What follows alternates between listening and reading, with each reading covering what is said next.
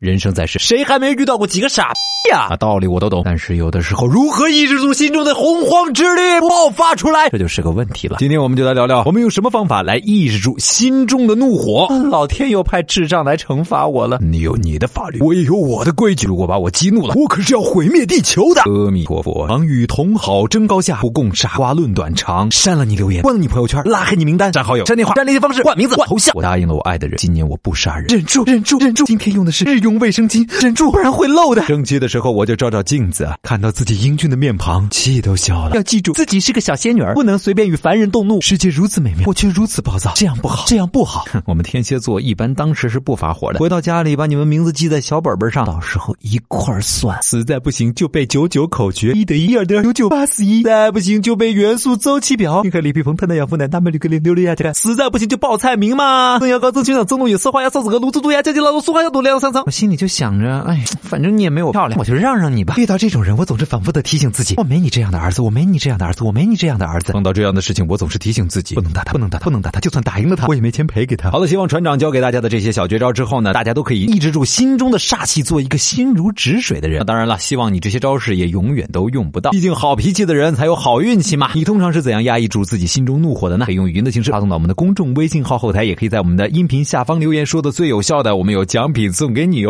咦咦咦。船长，你脾气这么大，平时怎么控制自己的？我脾气一点都不大，我平时就是心如止水，遇到这种事情，我都是深吸一口气，然后微微一笑。但是我的心里早就啊，多的所有的家家人，哒哒哒哒哒哒哒，乌沙乌沙，波斯卡卡所以，哒哒哒哒哒哒哒哒哒哒哒哒哒哒，咻咻咻，咻咻咻。